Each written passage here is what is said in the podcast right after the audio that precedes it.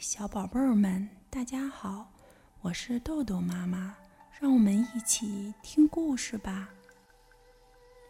今天我们要讲的故事是由美国的一位大朋友克里斯范奥尔斯伯格为我们写的，杨玲玲、彭毅翻译，新星出版社出版。故事的名字叫做《极地特快》。许多年前的一个平安夜，我静静地躺在床上，我不让被子发出一丝声响，连呼吸也又慢又轻。我正在等待一个声音——圣诞老人雪橇上的铃声。一个小伙伴对我说过：“你永远都不会听到那个声音。”根本没有圣诞老人，他非常肯定地说。但我知道，他说的不对。那天深夜，我真的听到了声音，不过不是铃声。屋外传来了蒸汽机的哧哧声和金属摩擦的嘎吱声。我从窗口向外望去。看到一列火车正稳稳地停在我家门口。火车被一团大蒸汽包裹着，雪花轻轻地飘落在它的四周。有一节车厢的门开着，列车长站在门口，他从马甲里掏出一只大怀表，然后抬头看着我的窗子。我穿上拖鞋，披上睡袍，蹑手蹑脚地走下楼，出了家门。上车了，列车长大声喊着。我朝他跑去。嗨，他说：“你要上来吗？”去哪儿？我问。还用问？当然是去北极了。他回答。这是极地特快。我抓住他伸过来的手，他把我拉上车。车上坐满了孩子，他们都穿着睡衣或睡袍。我们一起唱圣诞歌，吃像雪一样洁白的夹心牛轧糖。我们喝的热可可又浓又香，像融化了的巧克力块。窗外。远处的城镇和乡村闪烁着星星点点的灯光，极地特快正朝着北方飞速行驶。很快就看不见一点灯光了。我们在黑暗的森林里穿行。当火车轰隆隆地驶过这片寂静的密林时，饿狼在游荡。白尾兔吓得躲了起来。火车翻越了一座座高山，那山高的好像我们一伸手就能摸到月亮。可是，极地特快一点都没有减慢速度，它越跑越快。我们坐在里面，像是在玩过山车，攀上山峰，越过山谷。翻过高山，越过丘陵，又到了白雪覆盖的平原。最后，我们穿过了一片荒芜的冰原——北极大冰盖。远处出现了灯光，看上去就像是有一艘奇特的远洋巨轮航行在冰海上。那里就是北极，列车长说。北极是一座大城市，它孤零零地矗立在地球的顶端。城里到处都是制造圣诞玩具的工厂。起初，我们没有看到小矮人，他们都在市中心集合呢。列车长告诉我们，圣诞老人要在那儿送出第一份圣诞礼物。一份圣诞礼物会送给谁？我们一起问道。列车长答道：“他会从你们当中选一个。快看！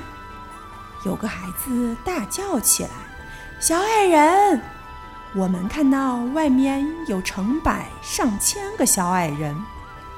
快到市中心的时候，我们的火车越开越慢，简直像是在爬行，因为大街上挤满了圣诞老人的帮手——小矮人。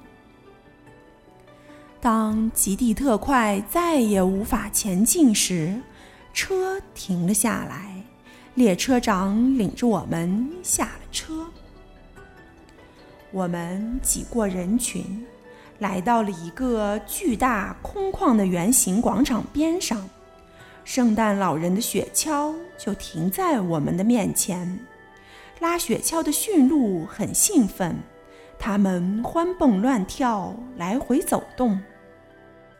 挂在碗具上的银铃叮当作响，银铃声如此美妙，我以前从来没有听到过。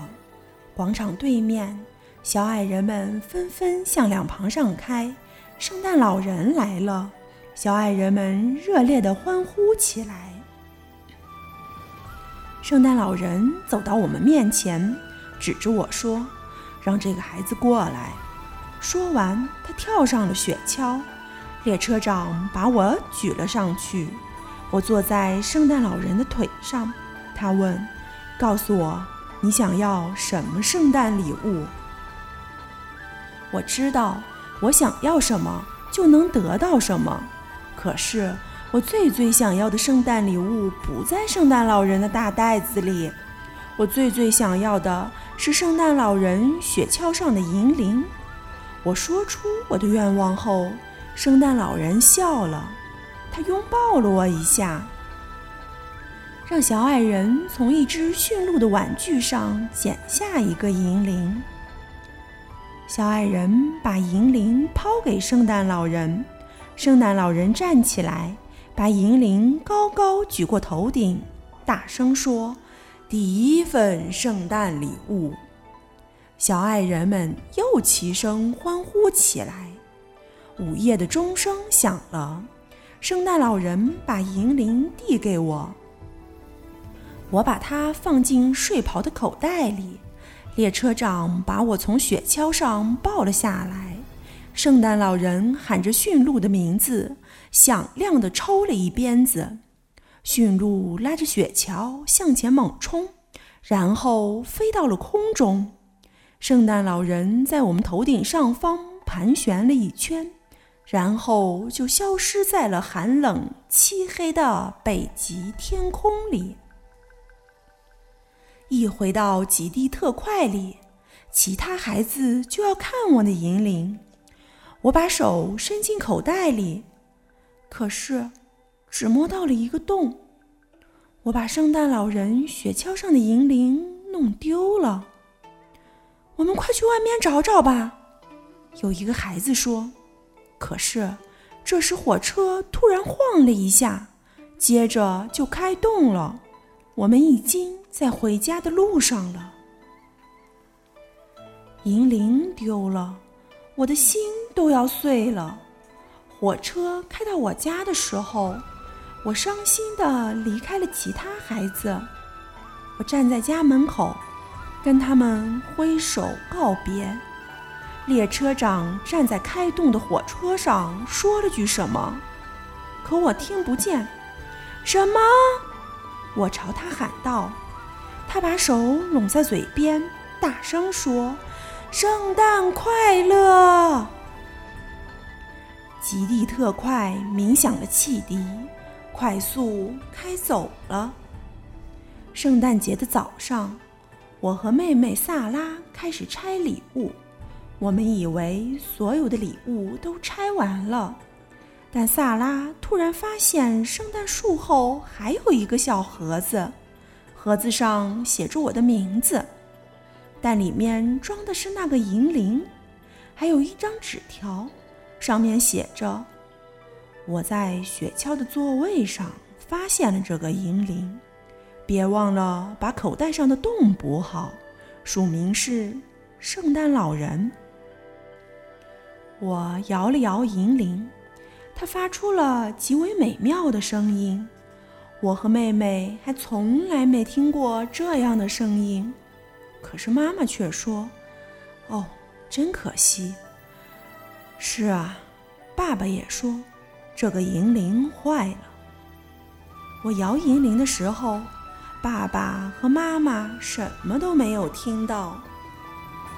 过去，我的小伙伴们大都能听到银铃声，但是随着岁月的流逝，这铃声渐渐沉寂。某一年的圣诞节，就连萨拉也发现，他再也听不到这甜美的银铃声了。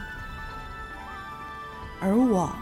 虽然已经长大了，但银铃依旧会在我的耳边响起。它会为所有真正相信它的人而响。好了，今天的故事就讲到这儿吧，小朋友们别忘了让爸爸妈妈关注我们哦！一本一景一世界，拜拜。